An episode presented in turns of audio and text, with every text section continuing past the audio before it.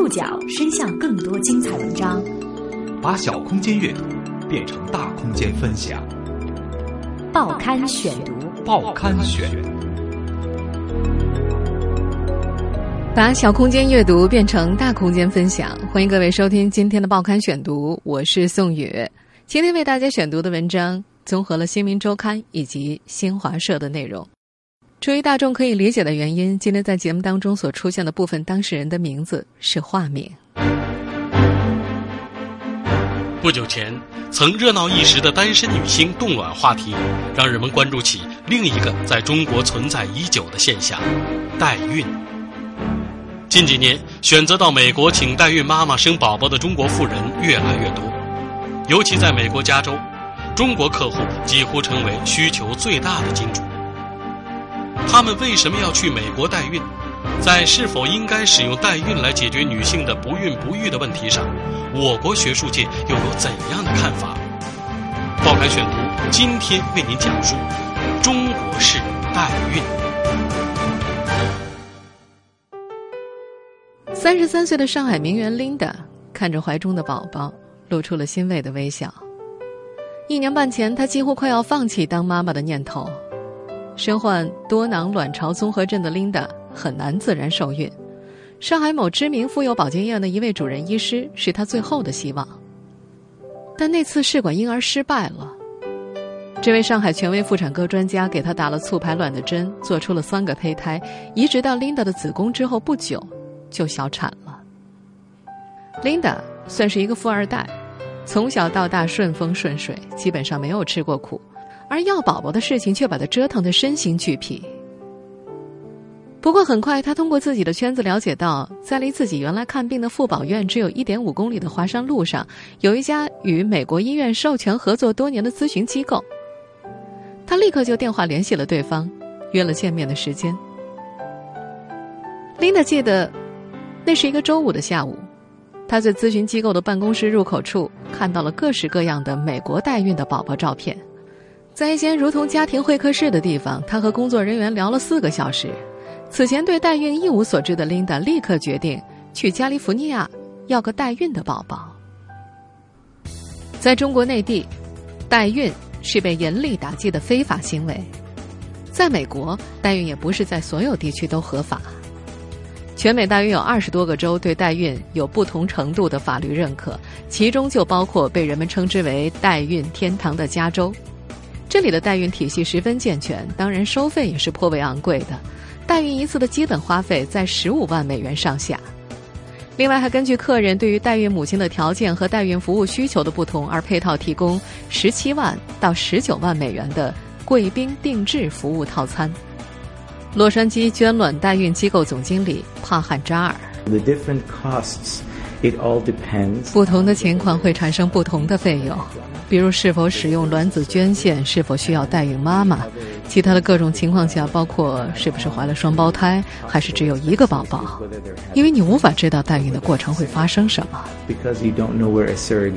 你不知道过程中会有什么复杂的事情发生，但有一件事情是肯定的，那就是代孕妈妈不应该承担任何费用，所以委托人要知道所有的责任都在他们身上，他们必须要负担代孕过程当中的所有的费用。The responsibility is on them to cover all of the expenses that are related to the surrogacy. 而对于 Linda 这样家境殷实却无法生育的中国人而言，支付十几万美元就能在一年后获得一个健康的宝宝，未尝不是一种理想的选择。接下来的时间里，他要做的就是飞到加州，和这家机构合作的美国代孕公司以及代孕妈妈分别签订合约。在加州，代孕是一个由律师、医疗机构、社工多方参与的产业链。代孕公司有专门合作的医疗机构，通过常年和美国顶级试管婴儿医院合作的代孕公司，也甄选出了在实际操作上成功率最高的医生合作，以保障代孕公司的客单能够顺利推进，同时也避免意外的发生。另外，代孕公司还可以帮助客户联系体检、取卵、胚胎移植，甚至安排机票和住宿等一系列服务。双方会签署一份厚厚的委托协议，选择不同的服务意味着最后支付的价格也会不同。当然，像 Linda 这样的中国高净值人群，往往已经有美国绿卡，或者他们已经在美国置业，代孕公司不用过多考虑这些客户的签证或者住宿问题。此外，客户和代孕妈妈之间还需要各请一位专业律师来签订合同，至少几十页的协议，如同房屋租赁合同一样。双方的律师之间不断 PK，把所有可能遇到的问题都写进合同里，并且明确规定如何处理代孕妈妈流产、客户暴毙、婴儿不健康等突发状况。而且，美国加州的法律也确保代孕妈妈在生完孩子的那一刻就可以把监护权转交给婴儿遗传学上的父母。和很多对代孕不太了解的中国人一样，琳达一开始倾向于寻找华裔代孕妈妈。虽然宝宝的基因和代孕妈妈没有关系，但是她更加希望宝宝在类似自己的身体环境中成长。后来才发现，白人的代孕也许更加胜任。因为他们往往身体更加强壮，更容易顺产，产后几乎不用坐月子。琳达最后选择了一位有过顺产生育史的美国白人女性。接下来，她需要在美国再做一次身体体检。她之前在国内的病例由代孕公司全部翻译成英文发到美国的医疗机构，但是这只是作为参考。美国的医生发现，Linda 这样的情况完全可以自卵自精代孕，也就是由她提供卵子，她的老公提供精子，做成胚胎之后植入代孕妈妈的体内。像在国内做试管婴儿一样，Linda 被打了促排卵针。由于她患有多囊卵巢综合症，美国专家干脆把劣势变成了优势，在精确给药的情况之下，让 Linda 的卵巢一次取卵二十四个。她的老公也飞到加利福尼亚州去提取了精液。美国的医疗团队最后做成了十几个胚胎，通过胚胎种植前基因筛查诊断，筛出了九个合格的胚胎，其中一个被植入了代孕妈妈的体内。九个月之后，Linda 有了一个健康漂亮的宝宝。琳达决定把剩下的健康胚胎冷冻保存在加州当地的医疗机构里，每年支付几百美元的保管费。如果她今后再要孩子，只需要解冻再找代孕妈妈即可。琳达一直等到宝宝满月之后，才坐飞机把孩子带回了上海。大多数她身边的人只知道琳达赴美产子去了，并不知道她找代孕妈妈借肚皮这件事儿。对于大多数中国人而言，无法生育并不是一个可以挂在口边的话题。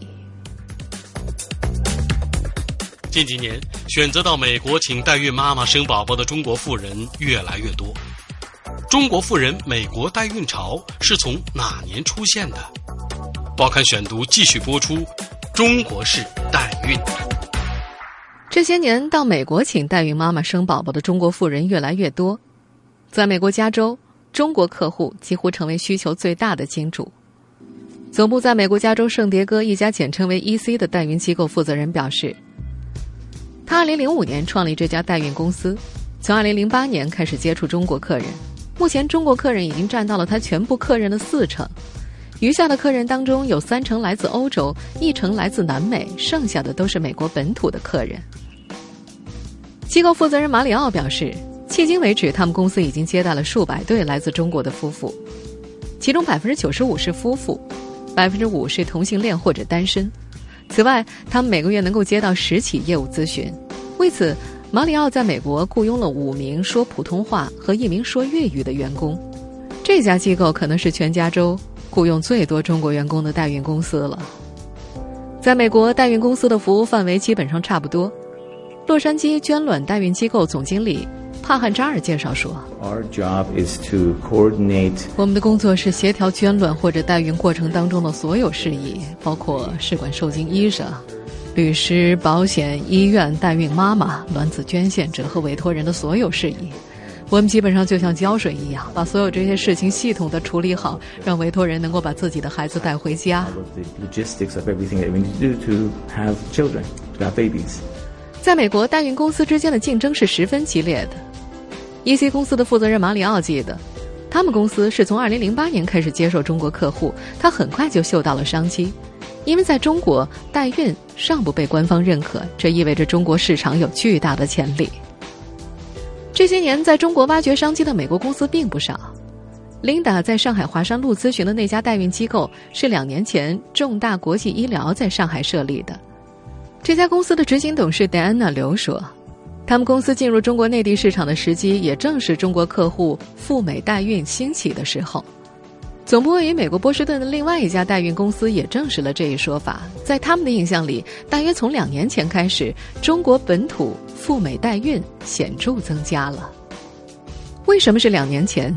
这几家代孕机构都没有说出个所以然。美国 CNN 此前曾经有报道。雇佣美国人代孕能够让中国人避开本国在生育问题上的限制性政策。另外一个激励因素是，孩子会成为美国公民，到二十一岁的时候能够支持父母申请绿卡。不过对此，戴安娜表示了不同的意见。她说，之前所谓“毛孩子”主要是指滥用美国落地生子的身份，而现在真正去美国代孕的中国客户，大多是需要解决生育问题，并不是为了要给孩子绿卡。因为很多客户的经济实力是足够投资移民的。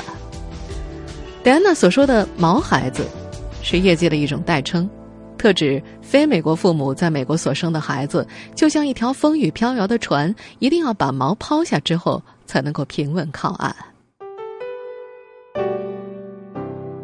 根据美国加州西海岸代孕机构的创始人艾米·开普兰介绍。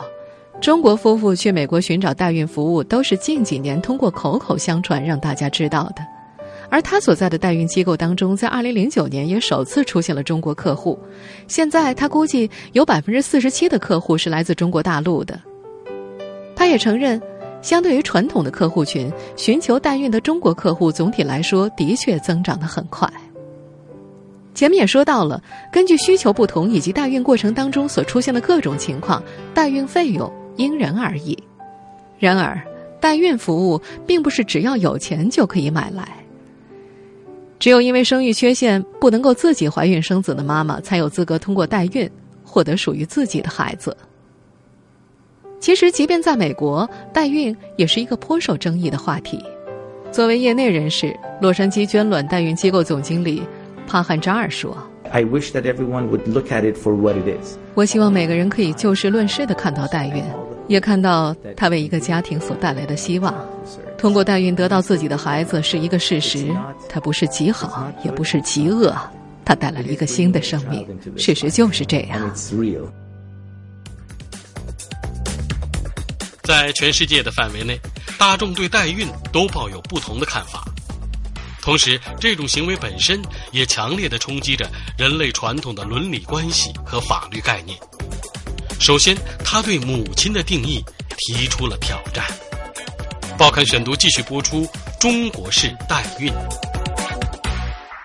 传统观念认为，妇女怀胎十月生产者，母亲也；但是代孕却肢解了母亲的角色。血缘母亲、孕育母亲以及抚养母亲。可以不是同一个人，到底代孕者和委托人谁才是母亲，亦或都是母亲？由此还衍生出监护权归属、财产继承等一系列的法律问题。也有人担心，科技和经济的介入，切割了人伦的完整性。父母对于子女的感情来自血统，来自怀孕、分娩和日后的养育。忍受分娩之痛的母亲对孩子倍加珍惜。然而，在代孕之后，这些都没有了。孩子来的太容易了，就像是从商店买回来一个洋娃娃，这不可能不影响到父母对子女的亲情，父母的责任感同样也会弱化。对此，有着三十年生命伦理学研究经验，中国社会科学院哲学研究所研究员、卫生部医学伦理专家委员会委员邱仁宗表示：“中国重视血缘关系，这并非是一个伦理问题，而是一个文化问题。”他提出，伦理学所讨论的谁应该是孩子的父母，应该是提供子宫、精子、卵子的人，还应该是养育孩子的人。邱仁宗说：“一种啊是生物学的父母，另一种呢是社会学的父母。难道养父母不是父母吗？”在他看来，亲子关系主要还是看谁养育了这个孩子，也就是所谓的社会学的父母。就拿提供人工受精来说，并不是说精子提供者就是孩子的父亲，这在法律上也是不予承认的。在邱仁宗看来，提供一次精子和提供十个月胎儿成长的营养环境，也就是代孕是一回事儿。而有所不同的是，比起一次性的捐精，由代孕女性代替委托人完成十月怀胎的过程，在此期间容易对腹中胎儿产生感情。国内外经常会出现代孕女性事后反悔。正所谓“十月怀胎，骨肉相连”，一旦代孕者对孩子产生了感情，提出抚养主张，就将陷入复杂的局面。事实上，早在1985年，美国的一起 M 婴儿案就已经揭开了世人对于代孕问题的伦理拷问。在那起案子里，代孕母亲 Mary 由于在怀孕期间对孩子产生了感情，在生产之后不愿意向委托他的斯特恩夫妇交出孩子 M 婴儿，一场孩子母亲与孩子母亲的监护权之战就此打响。初审的新泽西法院。与新泽西最高院得出了完全不同的结论，而在最后的裁决当中，最高法院法官采取了折中的判决方式，代孕合同无效。Mary 是 M 婴儿的生母，拥有探视权，但是鉴于 Stone 夫妇的条件更为优越，因此拥有孩子的监护权。这种和稀泥式的判决正说明了代孕问题的复杂性，而对于父母的定义。英国的人工受精和胚胎学法则坚持了分娩者为母的传统定义，委托夫妇只有根据收养法来收养自己的子女，才能够获得父母的身份。虽然在不少国家代孕并不违法，但在我国这是法律明令禁止的。可这些年，在地下市场，非法代孕行为并没有不复存在，反而日益增多。甚至有不少富人阶层远赴美国寻求合法途径的代孕。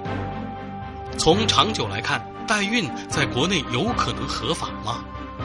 报刊选读继续播出：中国式代孕。目前，在我国，关于代孕是有法律条文明令禁止的。二零零一年八月一号起实施的《人类辅助生殖技术管理办法》第三条规定，禁止以任何形式买卖精子、卵子、受精卵和胚胎。医疗机构和医务人员不得实施任何形式的代孕技术。二零零六年二月七号实施的《卫生部人类辅助生殖技术和人类精子库校验实施细则》第五条第三款则规定。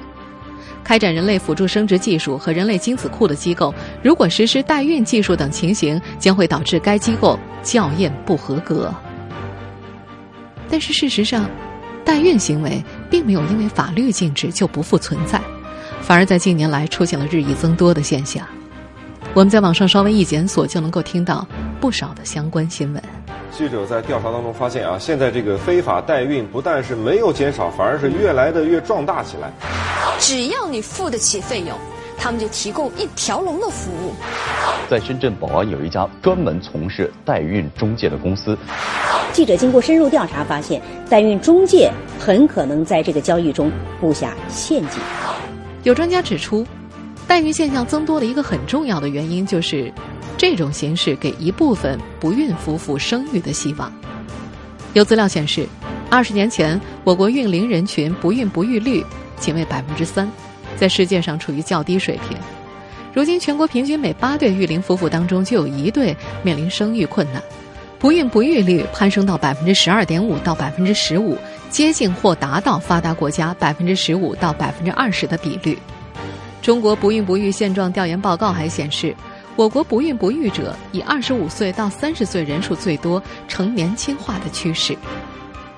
但是，在是否应该使用代孕来解决女性不孕不育的问题上，尽管世界上有些国家已经开始松动制定相关的法律，对代孕谨慎放行，但是我国学术界却并没有达成共识。反对者认为，代孕冲击了人们的生育观念，与现行的伦理道德秩序存在很大差异。而围绕出卖卵子或出租子宫展开生意，是将生育器官商品化，贬低了人的尊严。更重要的是，它改变了生育动机。怀孕不再是为家庭绵延后代，而是成了明码标价的交易，在伦理上是不为大众所接受的。而赞成者则认为，对于那些不孕妇女，通过代孕获得一个后代是一种人道主义行为，而且是一种美好的社会目的的道德行为，给一些不孕妇女带来福音。卫生部医学伦理专家委员会委员邱仁宗是赞成者之一，他认为允许开展代孕来解决不孕不育的问题，现在是时候。但是他强调，不是要全面开展代孕技术，而是仅限于医学目的。在这位伦理专家看来，如果完全禁止的话，除了对病人不利，对生殖科学的研究发展也不利。最好的办法是找到存在的问题，用法律来规范，而不是禁止。他提出，法律必须先行，不是说放开就放开。同时，法律要禁止的是非医学目的的代孕，以及禁止不能怀孕的妇女和代孕妇女进行金钱交易，也就是禁止商业化。实际上，早在2013年，当时的卫生部就曾经召集专家就代孕问题征集意见。有专家预计，一旦代孕的相关法律法规通过并实施，我国实现合法代孕将会变成现实。这个过程如果顺利的话，最快五到十年，代孕就能够合法开展了。但是，今年四月份，国家卫计委等十二个部门联合发布了关于印发开展打击代孕专项行动工作方案的通知。从二零一五年四月到十二月底，在全国范围内开展打击代孕专项行动。四月十号，在召开的国家卫计委例行新闻发布会上，国家卫生计生委新闻发言人宋树立表示：“按照工作方案，专项行动计划呢，从现在开始到年底，呃，告一段落。只是说告一段落，不是结束。我们还要建立长效机制。那分三个阶段：集中整治、专项。”督查、总结、巩固，还要探索建立打击代孕的长效机制。卫计委公共政策咨询专家委员会委员、北京协和医院人文和社会科学学院院长翟小梅则表示，代孕行为有违法律和伦理，在生殖辅助技术遭到滥用的当下，严打代孕是形势所需，我国尚不具备代孕合法化的土壤。对于部分希望为医学原因放开代孕的声音，翟小梅则从学术的角度提出看法。一项公共政策的制定出台，事先需要经过严谨的调研和充分的论证。对于代孕问题所涉及到的伦理学和法理学的研究、政策监管和法治支持等方面，这些讨论工作目前展开的并不充分。谈分裂管理的可能性，为时尚早啊。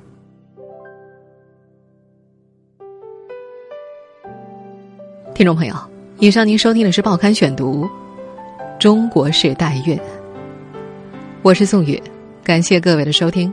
今天节目内容综合了《新民周刊》的系列报道以及新华社的内容。收听前复播，您可以关注《报刊选读》的公众微信号，我们的微信号码是《报刊选读》拼音全拼。